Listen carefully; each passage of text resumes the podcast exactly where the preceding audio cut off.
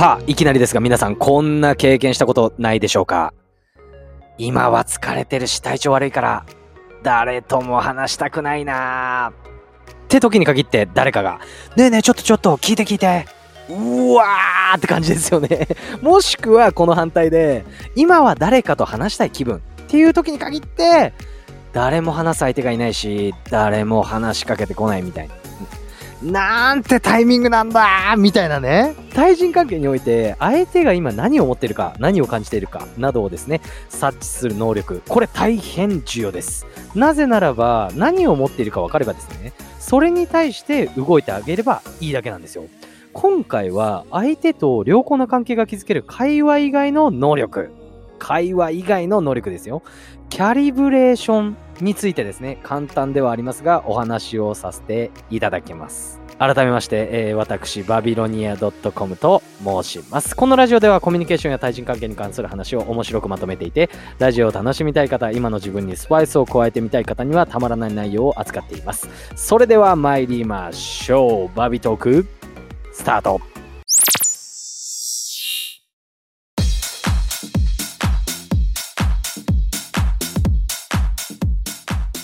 さあ、えー、聞いたことない言葉出ました、出たと思います。キャリブレーション。これはですね、そもそもの意味なんですけれども、調整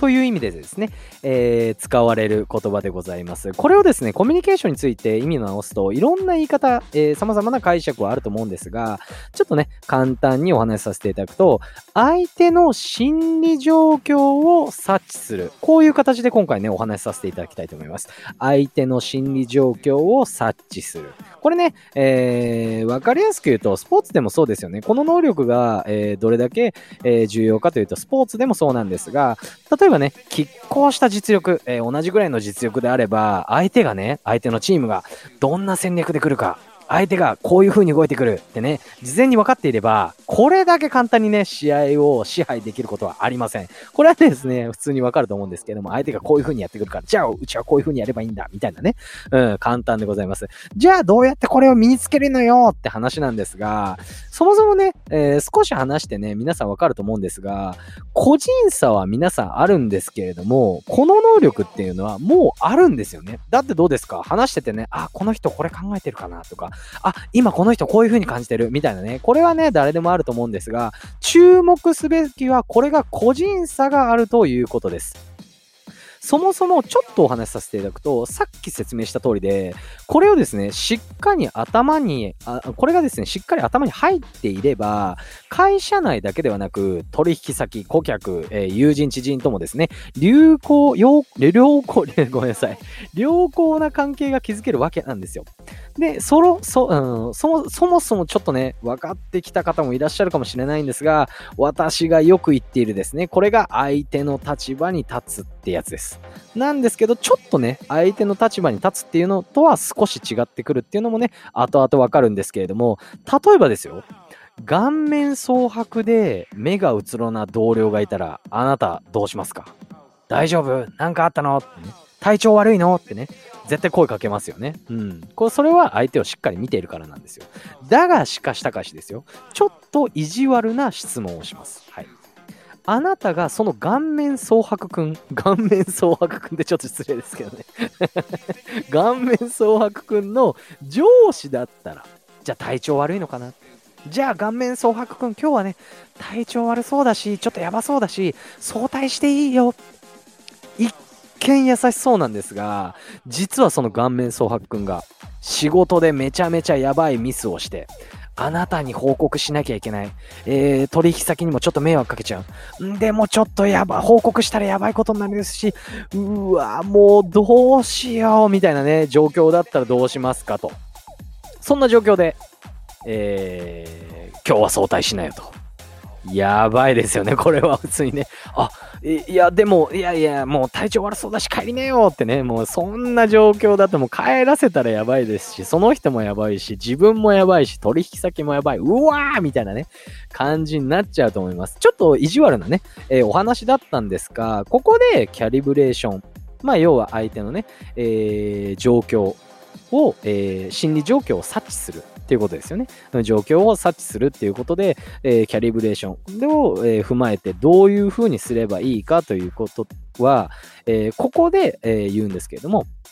それはですね、自分の先入観を捨てなければいけないということだったんですね。はい。相手の行動をしっかり見て客観的に判断する。しっかり見ていたらですよ。じゃあその顔面総額君、なんかこっちに伝えたそうだな。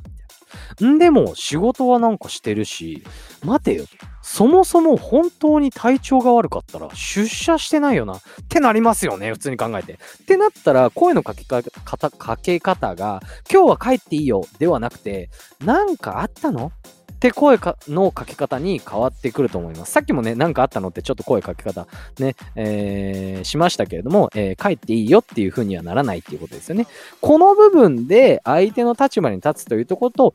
少しだけですが違ってくるのがわかると思います。まあ、要するに先入観を捨てて相手の様子を客観的に判断する。これこそがキャリブレーションにつながる行動だと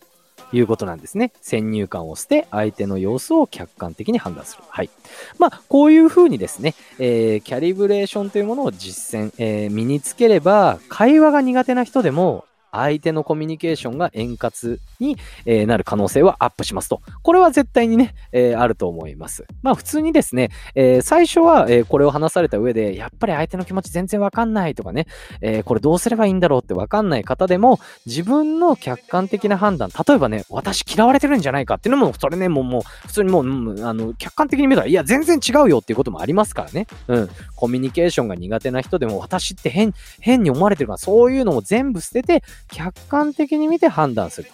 というところから、まずは相手の行動を観察する。ここからでもいいので、いろんな人間ね、人間観察がすごい好きだっていう人もって結構いるので、そういったところからまずは始めてみてはいかがでしょうかという考え方の発信でした。いかがでしたでしょうか？今回はですね、えー、ちょっと聞いたことないようなですね、単語も交えながら、えー、ちょっとね、意地悪な、えーえー、例題例なんかもお話しさせていただいたんですけども、やはり今回もですね、え、考え方、えー、何か皆さんのヒントになれればと思いましてお話しさせていただきました。こういったですね、えー、投稿を毎日、えー、やらせていただいてまして、朝にはですね、えちょっと、え会話の種になるようなニュースなんかも、えバビニューというものですね、えお話しさせていただいてます。もしね、いいねと思ったら、いいねだったりとかコメント、さらにはフォローの方ね、通知オンでよろしくお願いします。こんな感じで毎度毎度ふざけてますが、はい、一応ですね、あと、あのはい、言おうか迷ったんですが、あと、えー、1日ですか、2日ですか。で、えー、なんと、スタンド FM、毎日投稿、